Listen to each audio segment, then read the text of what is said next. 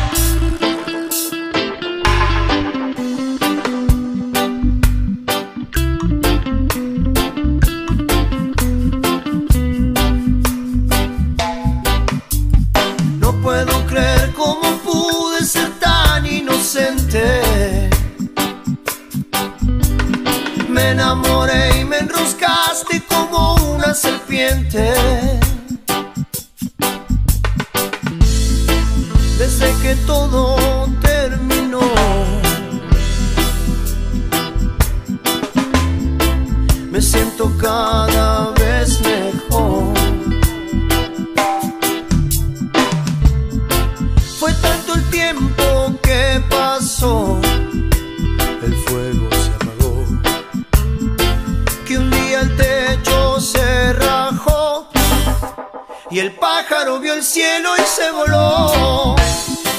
corazón y lo perdiste.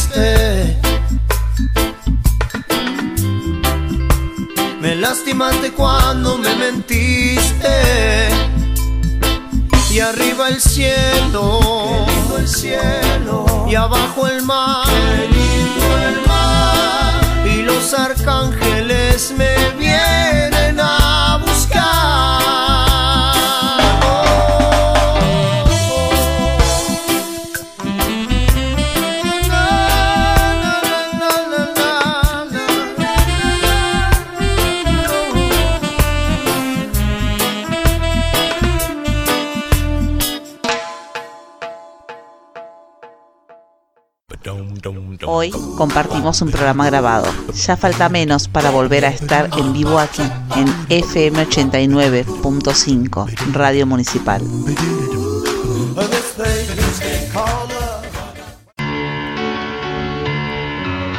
Cuando queríamos agasajar a alguien que nos visitaba, le decíamos, sentite como en tu casa. ¿Cuántas veces dijiste, no veo la hora de llegar a casa? No debería costarnos tanto. Es el mejor lugar donde estar en tiempos normales. Imagínate ahora. Club de Narración, una buena compañía durante la cuarentena.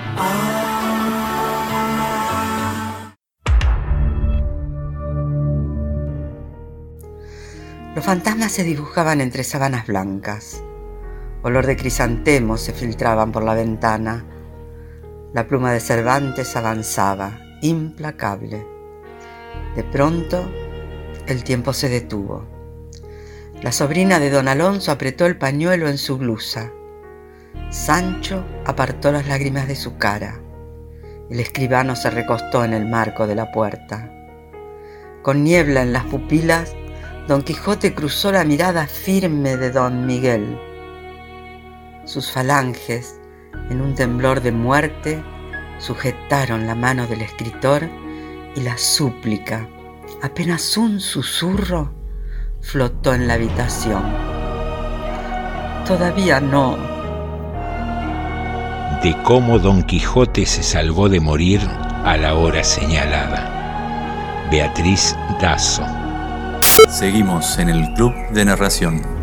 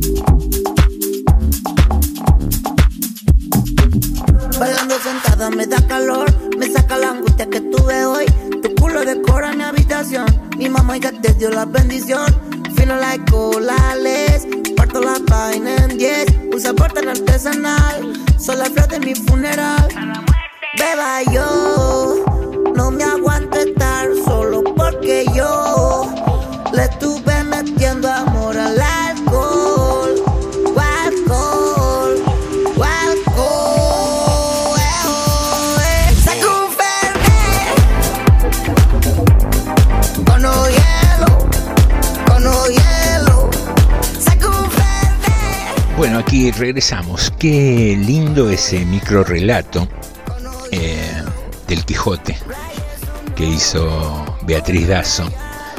Y me quedé pensando en eso, en la, la cantidad de veces que escuché a escritores en entrevistas que dan cuenta de que los personajes de sus novelas, de sus cuentos, van tomando cierta envergadura, van creciendo de tal manera en protagonismo que muchas veces tuercen la trama. Es bastante conocida esa, esa fantasía, ese recurso donde los personajes terminan de algún modo incidiendo, dominando o influenciando al, al escritor.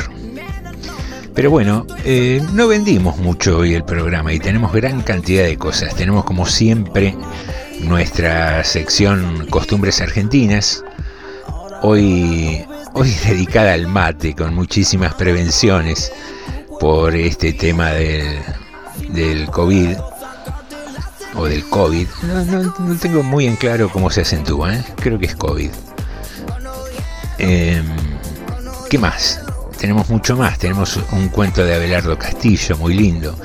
Tenemos una interesante historia en, en esta nueva sección de breves historias. Bien, pero más que venderte, eh, vamos a empezar a poner las cartas sobre la mesa, que de eso se trata un poco este programa también. Presentamos entonces Costumbres Argentinas.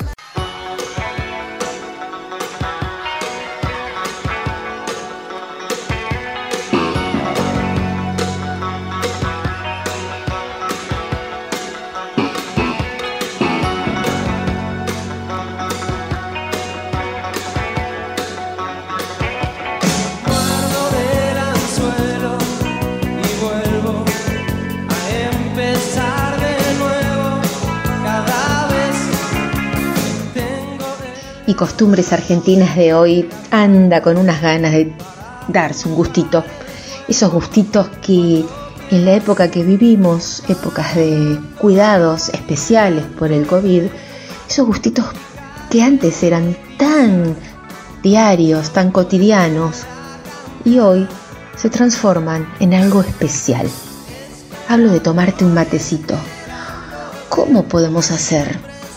Tomarlo con mucha precaución, de manera individual, por supuesto, no estamos hablando de compartir bombilla de mate, ¿no? Cada uno con el suyo, pero puede haber un encuentro, una ronda pequeña, cada uno cuidando con sus barbijos. Es complicado, es muy complicado. Y si no en tu casa, solo, en el desayuno, en la merienda. No podemos prescindir del mate, ¿no? Pensa, es consumido en América desde la época precolombina. Algunas etnias de origen guaraní y otras etnias que realizaban comercios con ellos, como los pampas antiguos y los tobas, ya degustaban unos mates. Fue adoptado muy rápidamente por los colonizadores españoles y quedó instalado como parte del acervo cultural, principalmente en Argentina, en Uruguay, en Paraguay, en zonas del sur de Brasil y Mato Grosso, en zonas del sur y del este de Bolivia y un poco en el sur de Chile. A su vez es muy consumido en Siria, uno de los mayores importadores de yerba mate en el mundo, y en el Líbano.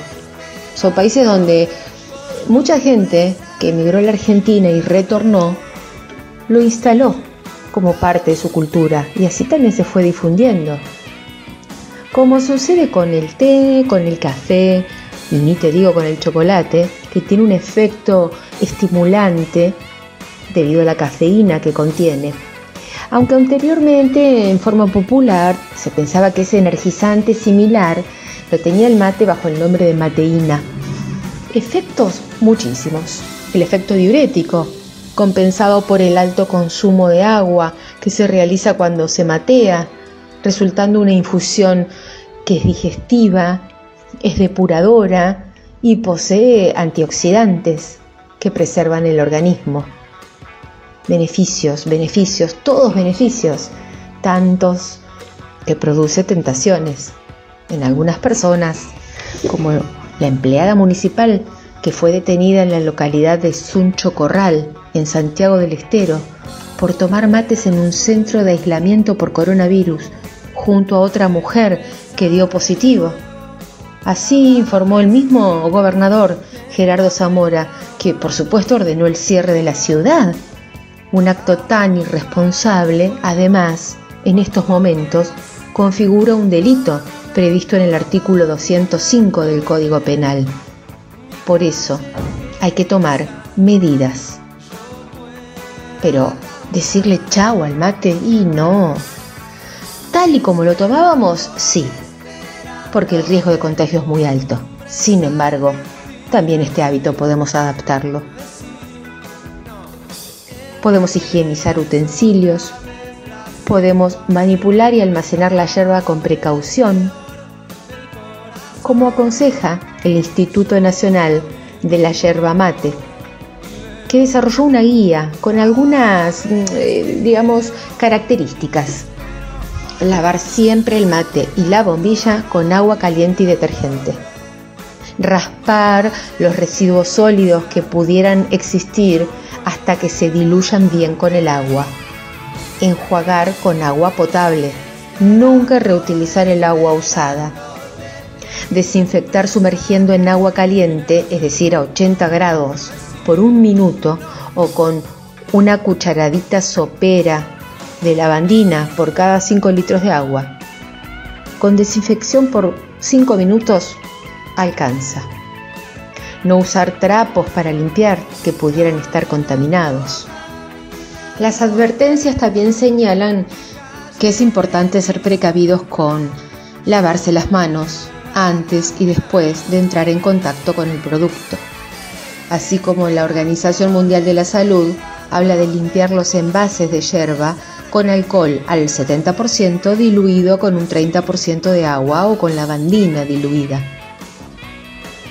También se precisa cómo debe limpiarse el mate, según sea de calabaza, con agua caliente y secarlo con papel de cocina, en el caso de la bombilla, además de la limpieza diaria, se recomienda una higiene un poco más profunda, al menos una vez por mes, si son de los que toman mate todos los días. La sumergís en agua hirviendo con dos cucharaditas de bicarbonato de sodio durante 25 minutos. Por supuesto, son hábitos un poco más complicados. Pero bien vale la alegría y el disfrute de un ratito de soledad y mates, a la espera de disfrutarlos en compañía, como nos gusta a los argentinos.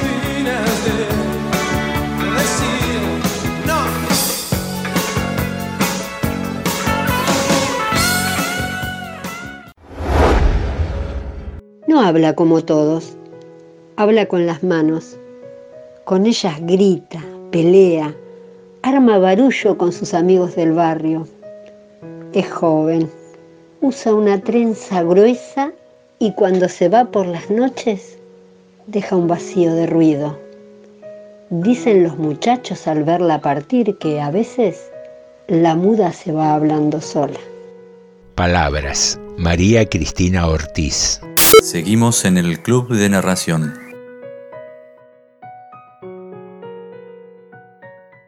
Lo cierto es que fueron años de arduo aprendizaje, con momentos de desaliento en los que estuvo a punto de desistir. Pero al fin triunfó la perseverancia y Raimundo aprendió a ladrar. No a imitar ladridos como suelen hacer algunos graciosos o que se creen tales, sino verdaderamente a ladrar. ¿Qué lo había llevado a semejante aprendizaje? Ante sus amigos disimulaba con humor diciendo, la verdad es que ladro por no llorar. Sin embargo, la verdadera razón era su amor por los perros. Y como Raimundo pensaba que el amor es también comunicación, ¿cómo amar entonces sin comunicarse? Para Raimundo representó un día de gloria cuando su ladrido fue por fin comprendido por Leo, su perro y algo más extraordinario aún, él comprendió el ladrido de Leo. A partir de ese día, Raimundo y Leo se tendían por lo general en los atardeceres bajo la glorieta y dialogaban sobre temas generales. A pesar del amor por su perro, Raimundo nunca había imaginado que Leo tuviera una visión tan sagaz del mundo. Por fin, una tarde se animó a preguntarle en varios sobrios ladridos. Decime, Leo, pero con toda franqueza, ¿qué opinas de mi forma de ladrar? La respuesta de Leo fue bastante escueta y sincera. Yo diría que lo haces bastante bien, pero tendrías que practicar más. Cuando ladrás, todavía se te nota el acento humano. El hombre que aprendió a ladrar. Mario Benedetti.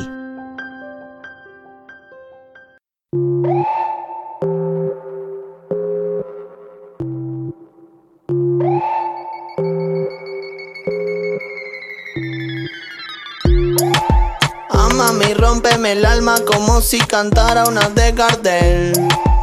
Arma una historia compleja y yo te hago el papel de Javier Bardem. Ya no siento los dedos cuando toco tu pelo. Me enredaste en tu juego. Quiero salir de esto. Amame y rompeme el alma como si cantara una de Gardel. Arma una historia compleja y yo te hago el papel de Javier Bardem. Ya no siento los dedos cuando toco tu Me enredaste en tu juego. Quiero salir de esto. De esta peli ya vi el tráiler. Me quedo solito en el baile. Mi Buenos Aires querido. Me dejo un abrazo partido. Y creo, creo, creo que no hay peor que verme tirado esperando salir campeón. A veces las cosas son tan complejas. Parece una moraleja. Mi corazoncito dentro de almejo. Cantando Guajira Guantanamera.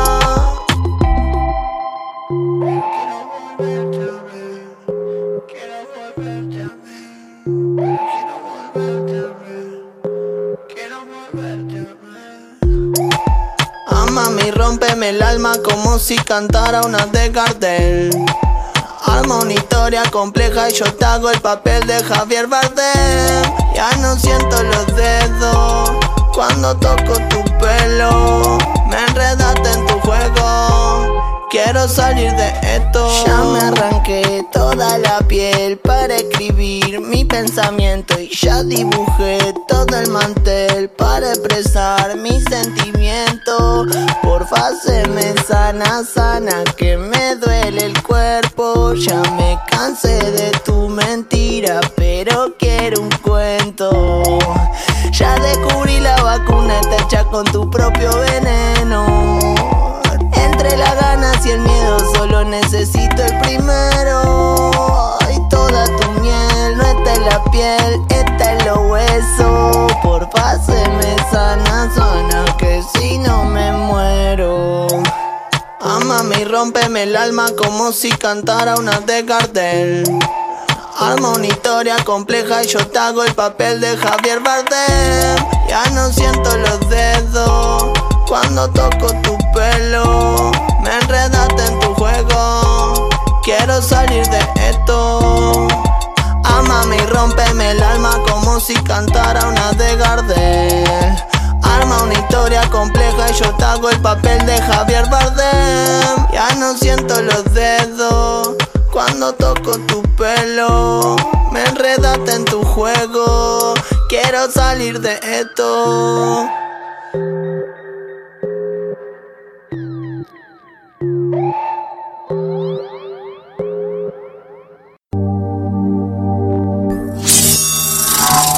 no sales al bosque, jamás ocurrirá nada. ¿A quién no le gusta escuchar un cuento? Y el gigante, de un solo sorbo, se ¿Cuánto hace que no del un cielo? buen cuento? La mujer también lo mira. Esperan algo. Llega otro lunes y tenemos muchas historias para compartir. Por eso te esperamos para arrancar la semana charlando de literatura, arte y nuevas tendencias. ¿Dónde? En el Club de Narración. Nos encontramos los lunes a las 22 en FM 89.5, Radio Municipal General Rodríguez. El joven jardinero de un palacio corre hacia el príncipe y le dice, Sálvame, sálvame. Encontré a la muerte esta mañana y me hizo un gesto de amenaza. Sé que no es mi día de descanso, pero quisiera regresar a mi pueblo. El príncipe, en un acto de bondad, le presta sus caballos. Por la tarde, el príncipe encuentra a la muerte y le pregunta, ¿Por qué hiciste esta mañana un gesto de amenaza a mi jardinero? La muerte le responde, no fue un gesto de amenaza, sino de sorpresa, pues lo veía muy lejos de su pueblo y esta noche debo tomarlo en su propia casa. El gesto de la muerte, Jean Cocteau. Seguimos en el Club de Narración. De repente me asusta pensar que estoy viviendo. Qué aventura terrible, qué miedo estar aquí encerrado, el corazón latiendo, aquí sin saber nada, con los ojos abiertos, aquí como un sonámbulo, manos rectas, de ciego buscando una salida, un gendarme, un portero. Yo aquí en la vida, solo, viviendo. Miedos, Nicolás Guillén. Seguimos en el Club de Narración. Entendí todo menos la distancia. Desordené átomos tuyos para hacerte aparecer. La poesía puede esconderse en cualquier parte. Seguimos en el Club de Narración.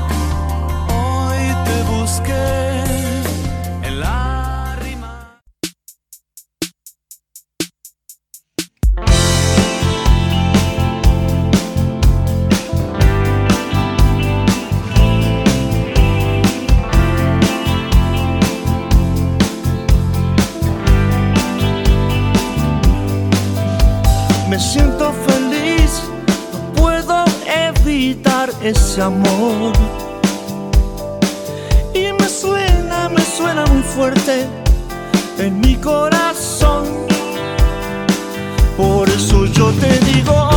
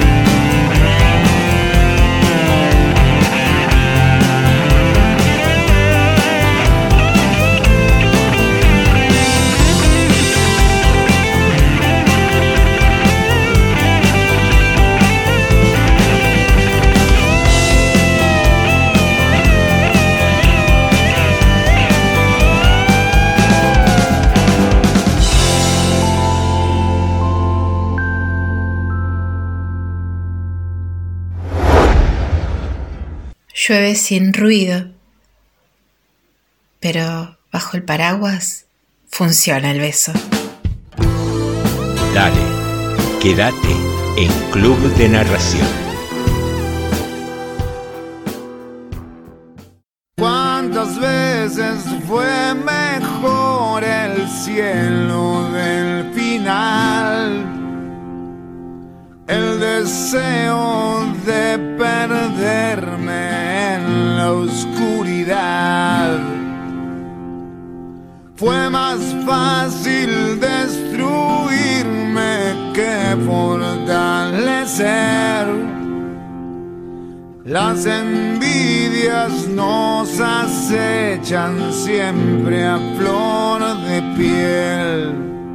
Y en la oscuridad es uno siempre las de luz.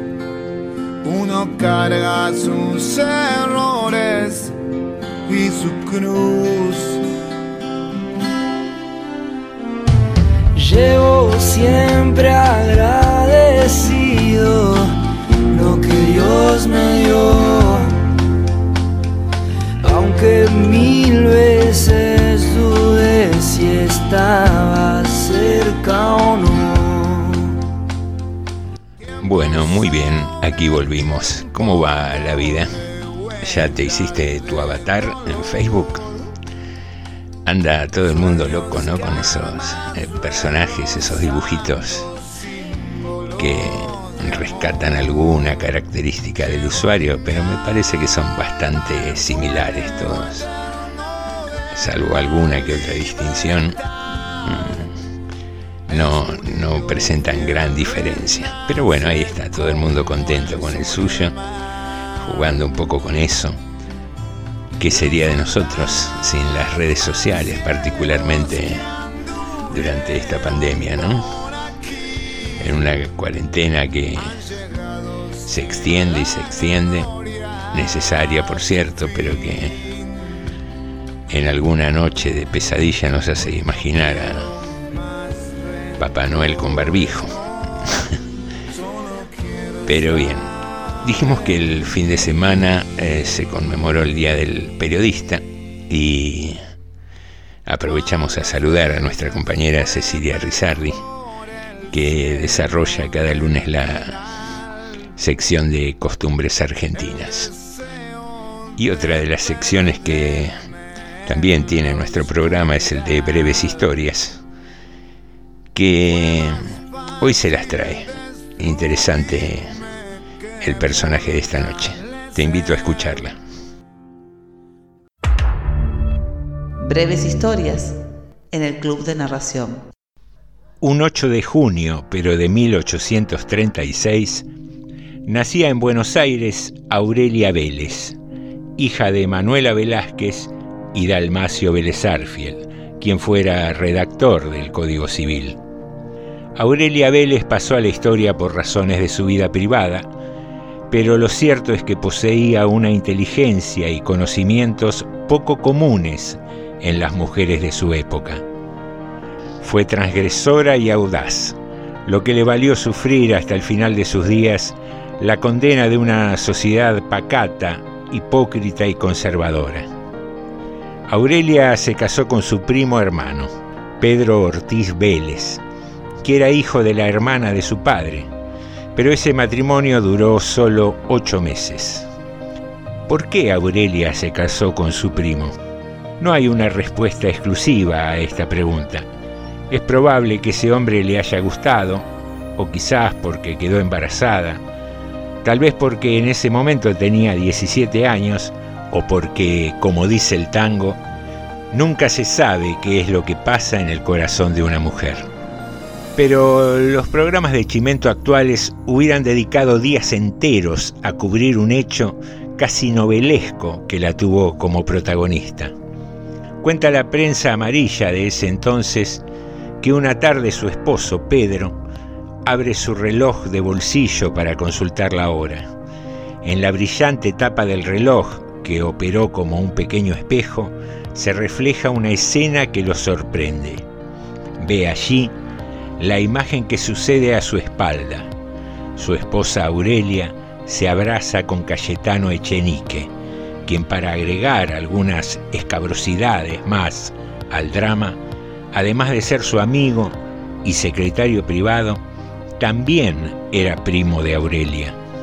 En ese momento es cuando Pedro mata de un disparo a su amigo infiel y luego deposita a su esposa embarazada en la casa de su padre.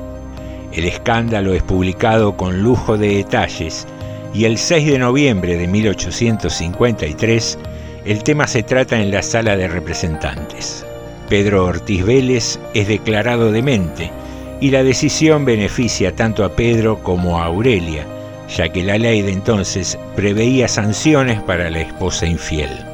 Pero no concluyen allí las desgracias y las malas noticias para la familia Vélez Juan María Gutiérrez, que no tenía buenas relaciones con don Dalmacio, le reprocha públicamente su incoherencia moral, ya que después de haberse expresado públicamente contra el aborto, autorizó a su hija a interrumpir el embarazo. Dicen que en la vida de una mujer suele haber uno o dos hombres importantes, y Aurelia los tuvo. Uno fue su padre, con quien regresó luego de los hechos que te contamos, y acompañó hasta su muerte. El otro fue Domingo Faustino Sarmiento, su amante, su amigo y compañero durante casi 30 años. No debe haber sido fácil ser la hija de don Dalmacio. Tampoco debe haber sido fácil en esos años casarse, divorciarse, abortar y después asumir públicamente su condición de amante de Sarmiento la amante de uno de los hombres más controvertidos de su tiempo, la amante nada más ni nada menos de alguien que en algún momento fue presidente de la nación. Aurelia accedía y opinaba con convicción propia sobre los sucesos políticos que se comentaban en las tertulias que se realizaban en la casa de los Vélez Trabajó intensamente en la campaña que llevó a la presidencia a Sarmiento y posteriormente junto a su padre, que fue ministro del Interior de la gestión. Pero una prueba del vínculo personal, intelectual y amistoso que la unía a Sarmiento fue sin dudas la nutrida correspondencia que se remitieron. Aurelia escribió, Te amo con todas las timideces de una niña y con toda la pasión de que es capaz una mujer. Te amo como no he amado nunca, como no creí que era posible amar. He aceptado tu amor porque estoy segura de merecerlo. En algún momento Aurelia le plantea a Sarmiento que la relación amorosa debe dar lugar a una relación de amigos. Sarmiento le contesta con una carta memorable. Me acojo a la amistad que usted me ofrece y que la creo tan sincera como fue su amor. Leyendo su carta, he necesitado tenerme el corazón a dos manos para no ceder a sus impulsos. No obedecerlo era decir adiós para siempre a los afectos tiernos y crear la última página de un libro que solo tiene dos historias interesantes. La que con usted se liga era la más fresca y es la última de mi vida. Desde hoy soy viejo. Sarmiento era 25 años mayor que Aurelia. Sin embargo, Aurelia estuvo ligada a él hasta el día de su muerte. Y lo sobrevivió 40 años sabiendo que fue la mujer más importante en la vida del autor de Facundo. En su madurez, Aurelia decidió viajar por Europa. Estando en París, se enteró que en el Paseo de Palermo se inauguraría una estatua de Domingo Faustino Sarmiento.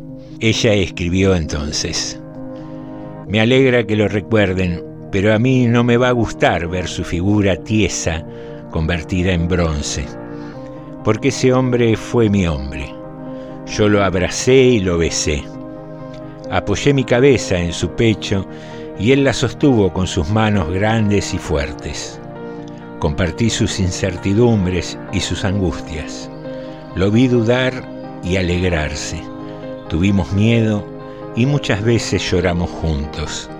Y ahora quedará hecho estatua en medio de esos árboles de los que tanto me habló y que yo misma lo vi plantar. Dentro de algunos años, cuando yo ya no esté, él permanecerá allí, quieto, helado de vez en cuando le llevarán flores y leerán discursos en su pedestal, pero nadie podrá recordar el calor de sus brazos, la intensidad de su mirada, la ternura de sus palabras. No, no quiero verlo convertido en bronce. Recordamos así hoy, en breves historias, a Aurelia Vélez, una mujer que desafió los prejuicios de su tiempo, por sostener sus propias convicciones y también por amor. Seguimos en FM 89.5.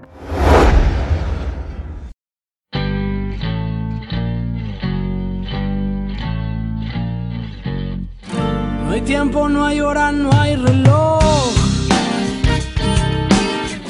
No hay antes ni luego ni tal vez. No hay lejos ni viejo ni jamás. En esta olvidada invalidez, si todos se ponen a pensar, la vida es más larga cada vez. Te puesto mi vida una vez más. Acá, acá no hay durante ni después. Deja, deja, no me lo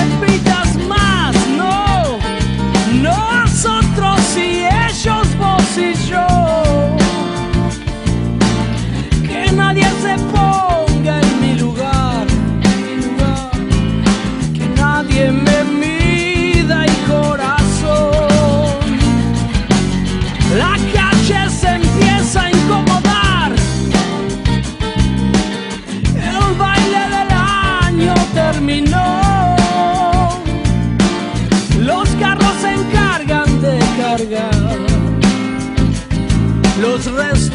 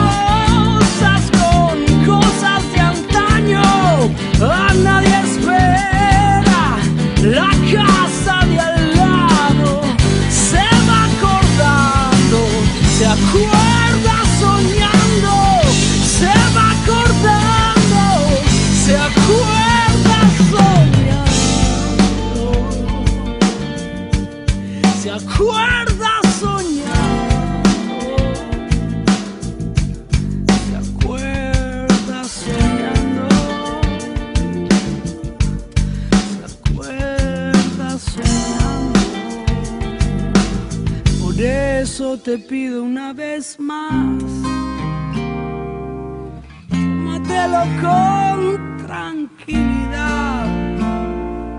Puede ser ayer, nunca o después. Pero tu amor dame alguna vez.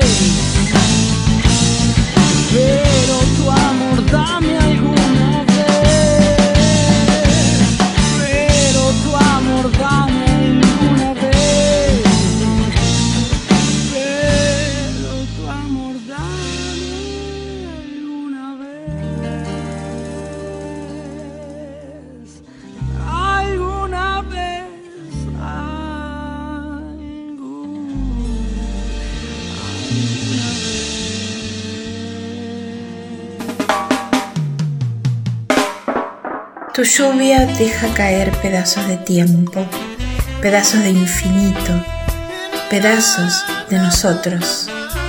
Por eso estamos sin casa ni memoria, juntos en el pensar, como cuerpos al sol.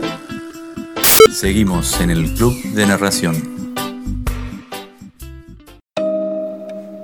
La poesía es una de las alturas máximas a las que podemos acceder como especie, porque es inútil y qué libres somos cuando producimos más allá de lo urgente, de lo necesario, de lo utilitario. Es como acariciar a alguien que duerme, no hay interés mensurable. Seguimos en el Club de Narración.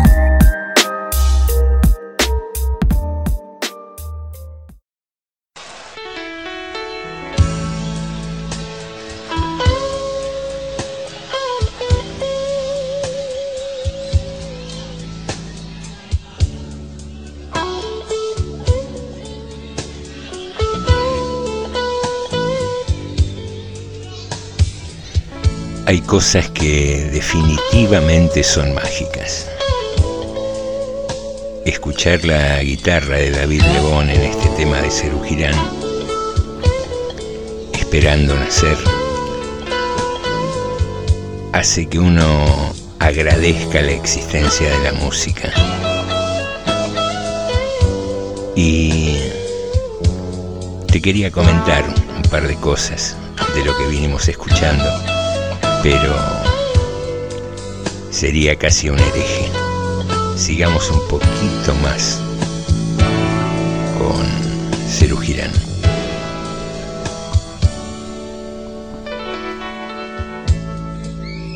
Tengo el corazón abierto. Todo el mundo puede ver un camino para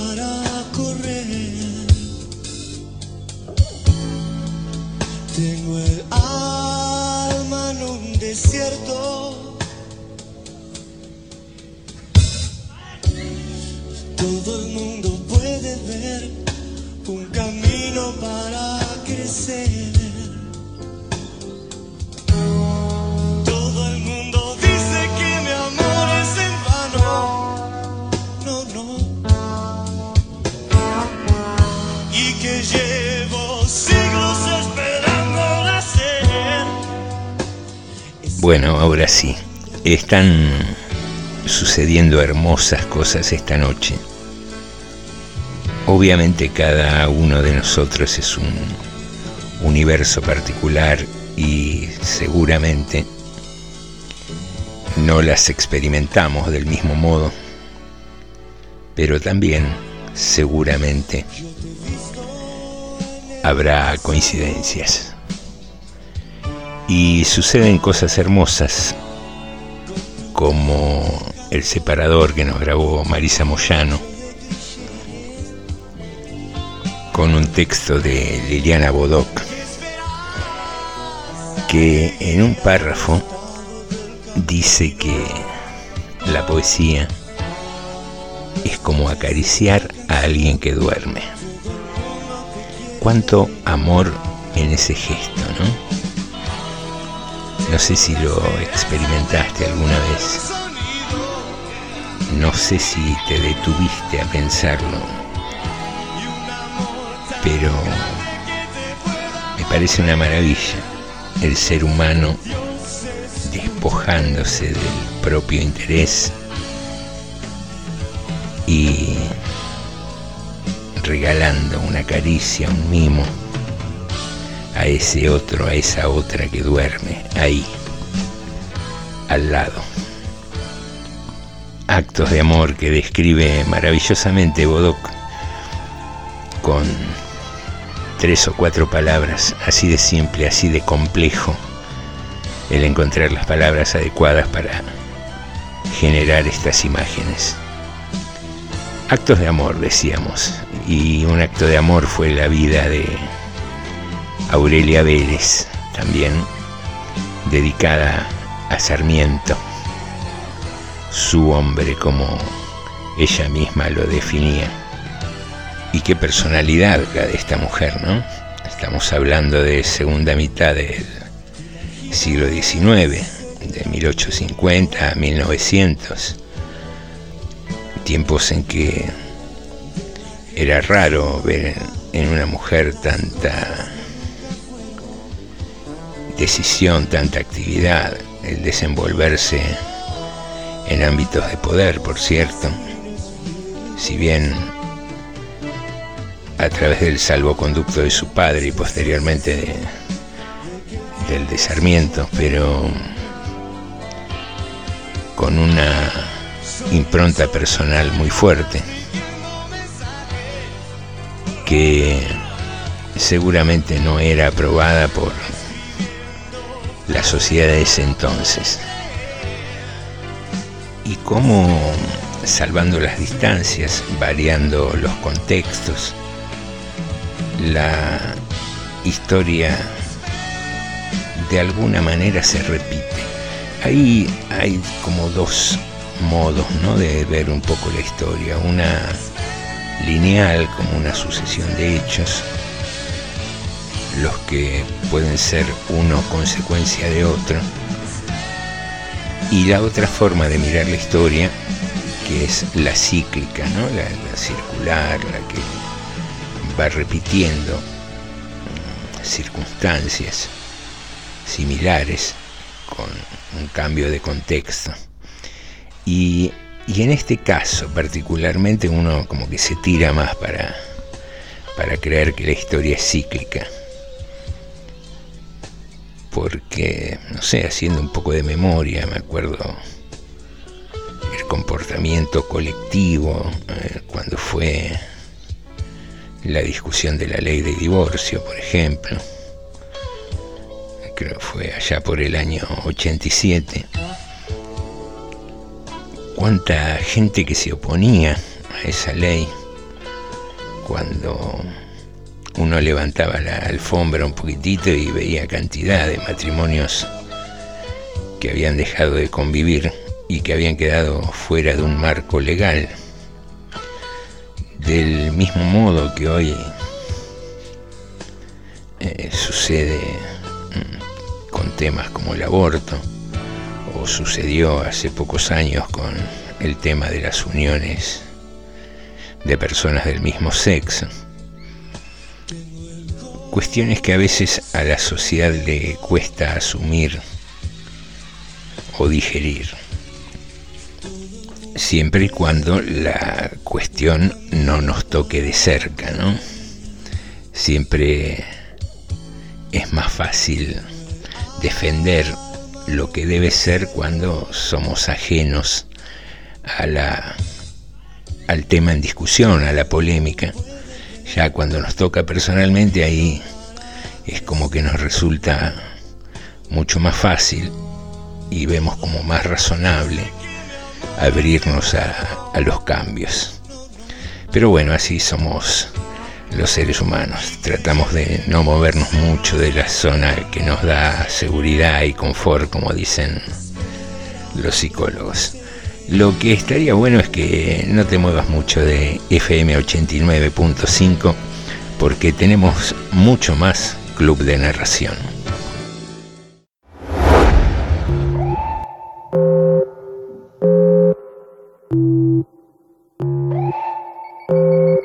El miedo manda. Habitamos un mundo gobernado por el miedo. El miedo manda. El poder come miedo. ¿Qué sería del poder sin el miedo? Sin el miedo que el propio poder genera para perpetuarse. El hambre desayuna miedo.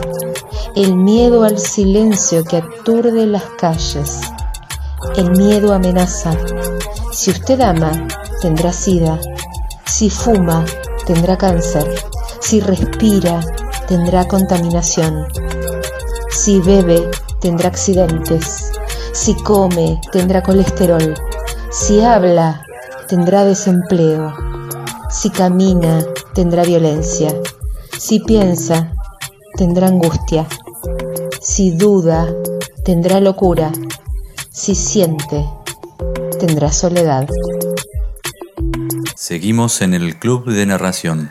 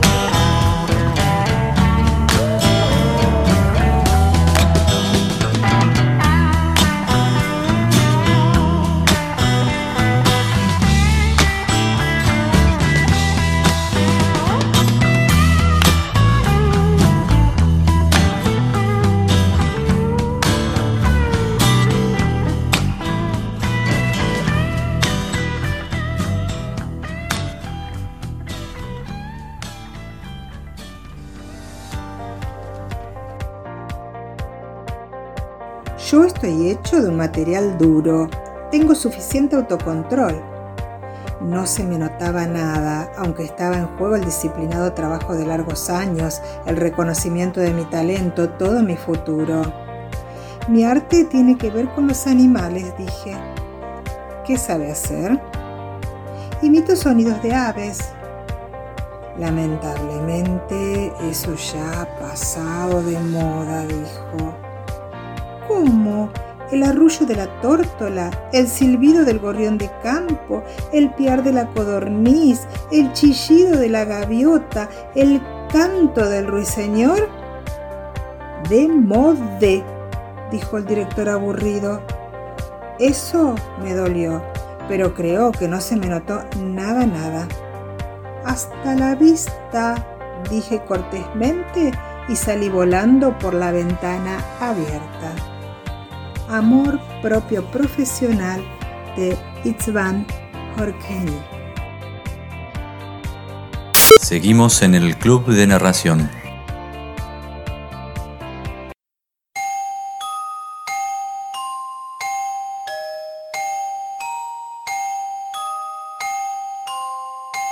Una vez más habían requerido sus servicios como médico veterinario y después de tres días en los que atendió la inseminación artificial del ganado de una estancia, emprendió por fin el regreso a casa.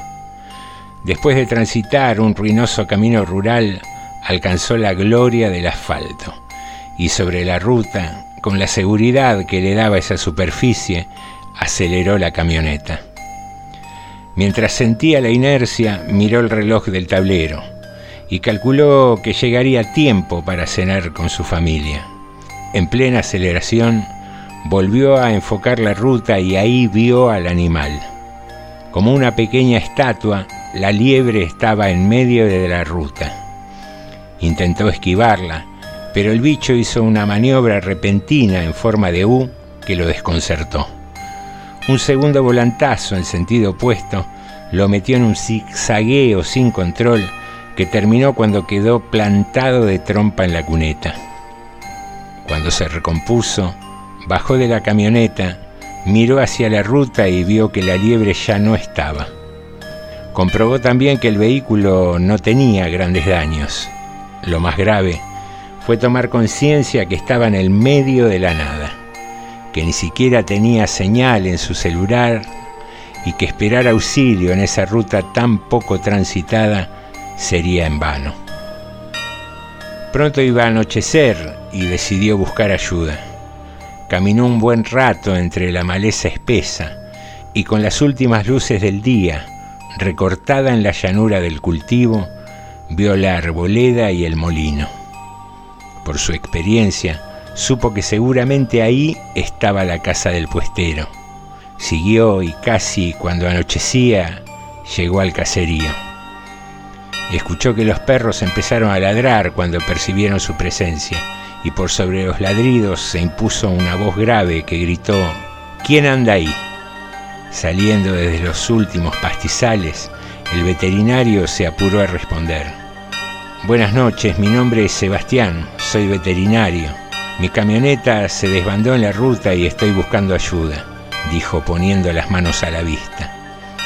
El hombre que inició el diálogo estaba con una carabina en la mano. No le apuntaba a él, sino al suelo.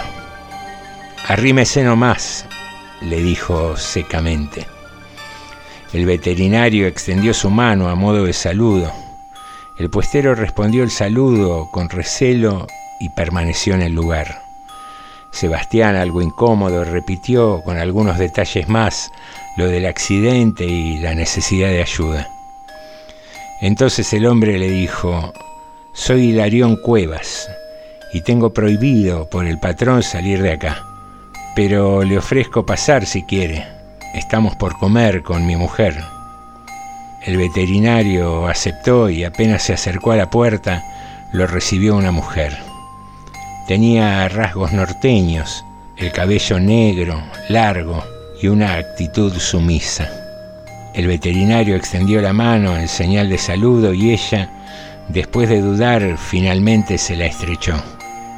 El puestero le indicó que se sentara, y dirigiéndose a su mujer dijo con un tono que parecía más una orden que un pedido que agregara un plato más de comida. Cuando terminaron de cenar, el puestero apuró un vaso de vino y le dijo, esta noche no hay nada más que hacer, pero puede quedarse. En la barraca hay un catre. Mañana temprano viene el patrón y él seguramente lo va a ayudar. Sebastián no tenía demasiadas opciones y aceptó agradecido, diciendo que no sabría cómo pagarle. El puestero respondió, una ayuda no se le niega a Naides.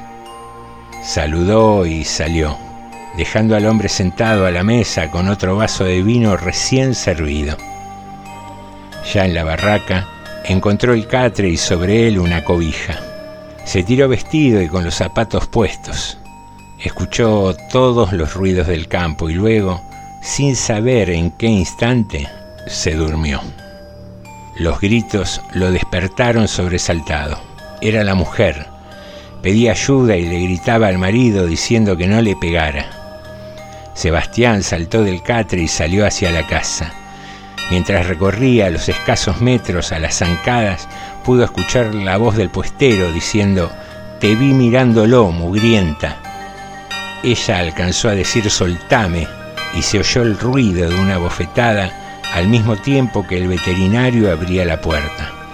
Viendo la situación, le ordenó al puestero soltala. El puestero la soltó y se abalanzó enfurecido hacia él. Forcejearon. El puestero logró empujarlo contra la mesa, pero se trastabilló y cayó pesadamente.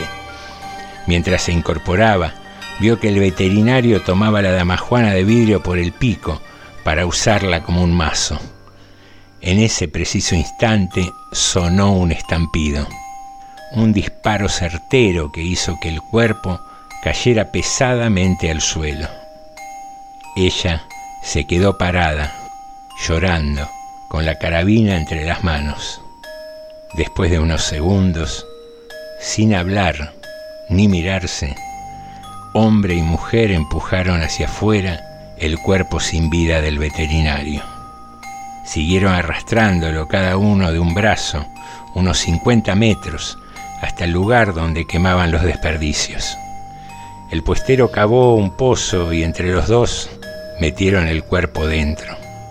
De inmediato empezó a tapar el cadáver y antes de llegar al final, ella le dijo, enterrá también la pala. Él obedeció sin hablar.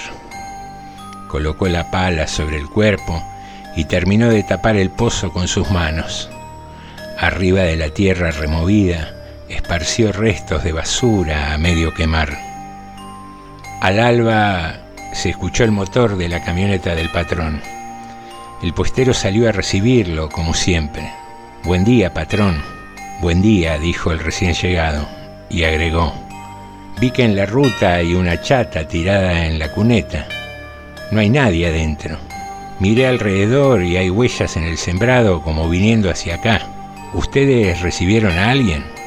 El puestero sintió que se le trababa la lengua y solo atinó a balbucear. Sí, vino a la noche un hombre. Buscaba ayuda pero se fue. El patrón, sorprendido, le preguntó casi con indignación, ¿pero qué? ¿No lo ayudaron? El puestero se quedó inmóvil, casi sin reacción y sintió que no podía emitir palabra. Entonces, saliendo de la casa, con voz suave pero firme, la mujer respondió, Buen día. Sí, le dimos la pala y se fue.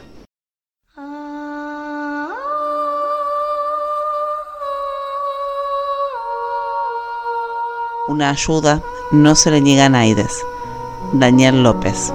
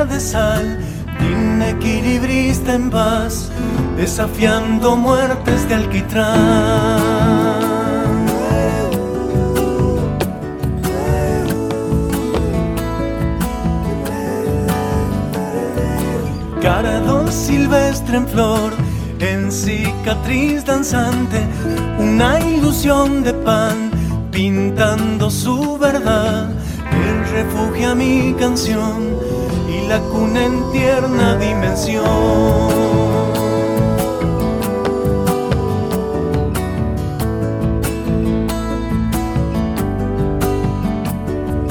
Madre de un tiempo azul, niña de los andamios, apenas una luz que estalla en su rosal, con su historia me acunó, despertando el agua de mi voz.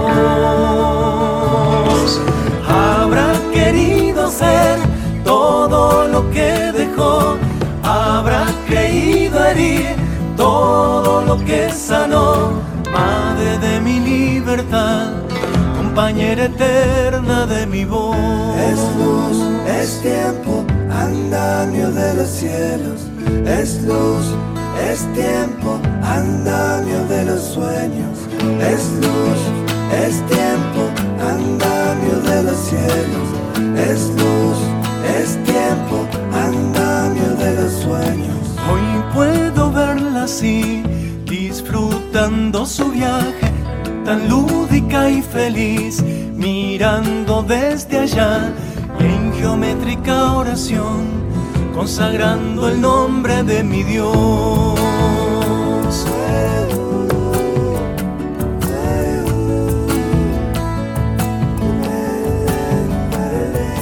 Fue niña y caminó por senderos de cabra, fue joven y bailó fantasma azul que en secreto la besó, indiscreta luna la arrulló.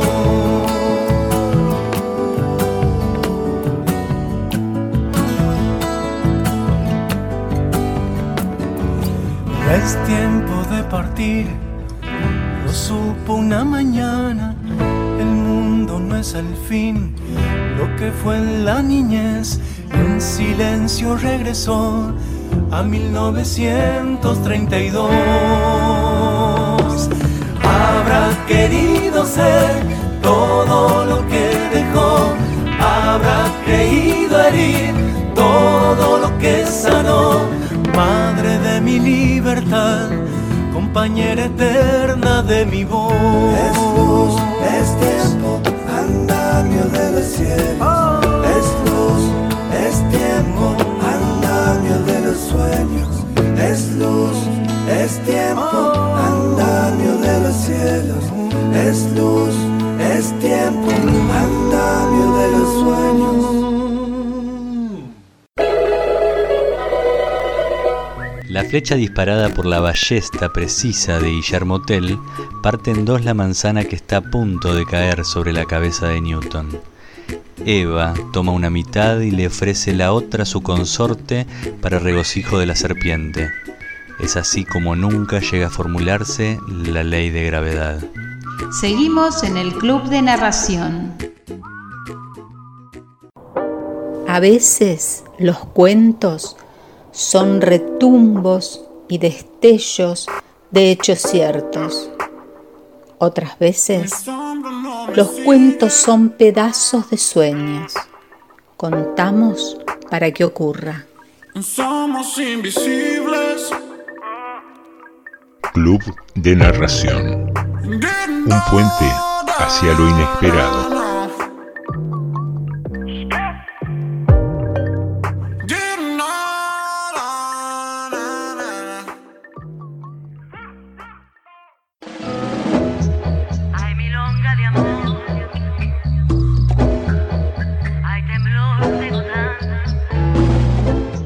Supongo que siempre lo supe. Un día yo iba a terminar llamando a esa puerta. Ese día fue esta noche.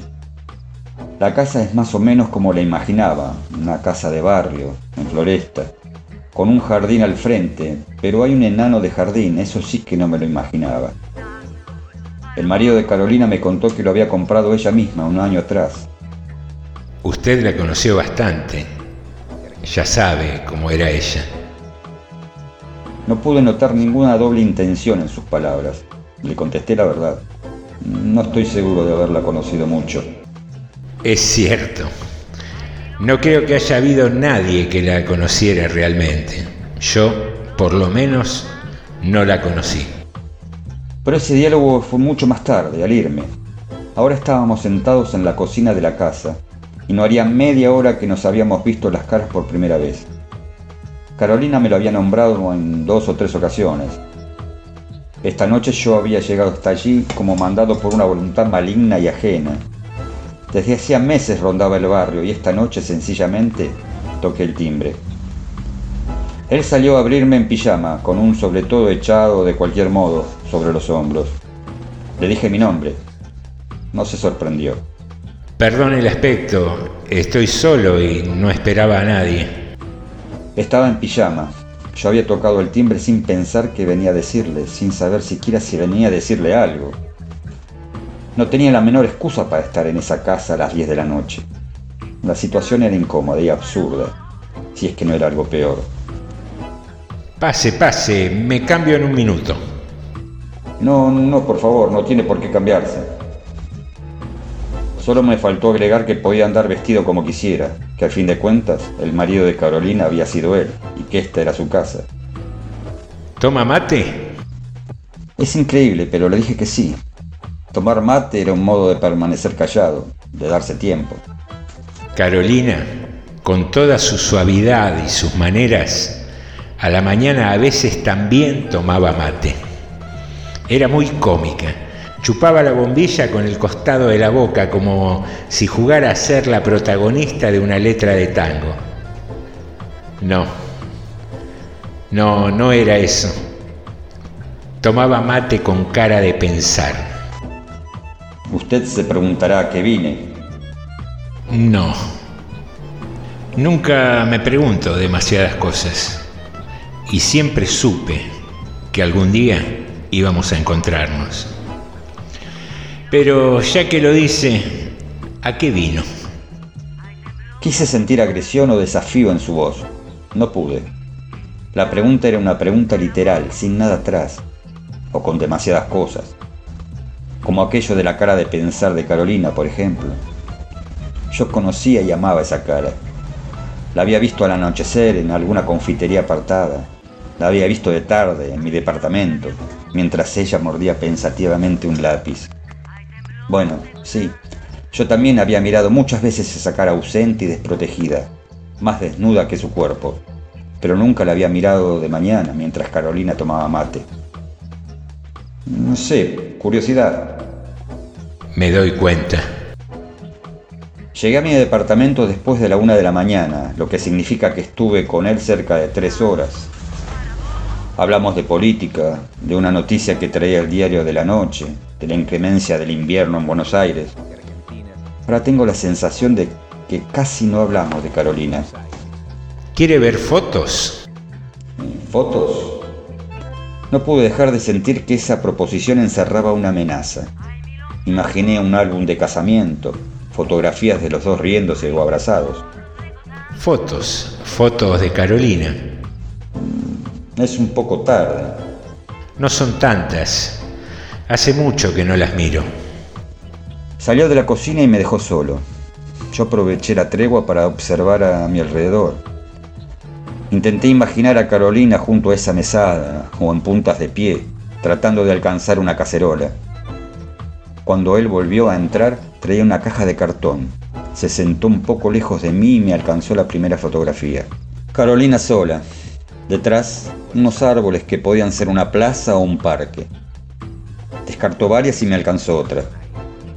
Carolina sola, arrodillada junto a un perro, patas arriba. Miró tres o cuatro más. Una de ellas con mucho detenimiento. Las puso debajo del resto en el fondo de la caja y me alcanzó otra. Carolina sola. Entonces sentí algo absurdo. Sentí que ese hombre no quería herirme. Esta es linda. Carolina junto a un buzón se reía. Sí, era difícil verse a reírse así. Él me miró con algo parecido al agradecimiento. Nunca había vuelto a mirarlas. Solo es distinto. Usted no está en ninguna de las que me mostró. Bueno, yo era el fotógrafo. Poco más o menos es todo lo que recuerdo, o todo lo que sucedió esa noche. Le dije que tenía que irme y él me acompañó hasta la puerta de la entrada, no hasta la verja. Fue en ese momento cuando me contó la historia del enano.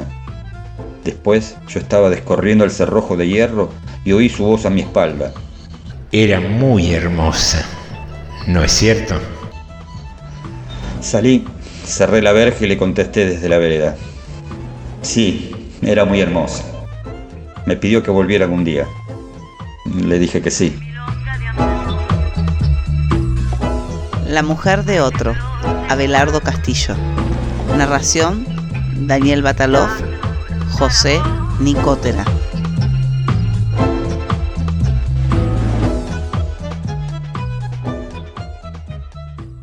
Creo que todos buscamos lo mismo. No sabemos muy bien qué es ni dónde. Bueno, bueno, adivina, adivinador o colorín colorado. Este programa va llegando a su fin. Termina el número 21 de la temporada 2020 de Club de Narración. Un programa que de algún modo, si miramos hacia atrás o si oímos hacia atrás para ser un poco más precisos, el amor fue una especie de eje en el programa de hoy. El amor de Aurelia Vélez por Sarmiento, el amor de dos hombres por una mujer en este último cuento de Abelardo Castillo. Y vaya, si es un tema permanente en la historia de la humanidad. Dicen por ahí que el amor, el dinero y el sexo son los motores que movilizan a la humanidad. Probablemente sea cierto. Pero bueno, aquí llegamos al final. Como siempre, agradecerte que hayas estado ahí. Pedirte de encontrarnos nuevamente el lunes próximo. Y ya que el amor anduvo rondando esta noche en el Club de Narración, nos vamos a despedir diciéndote que el que esté libre de rencores, que tire el primer beso.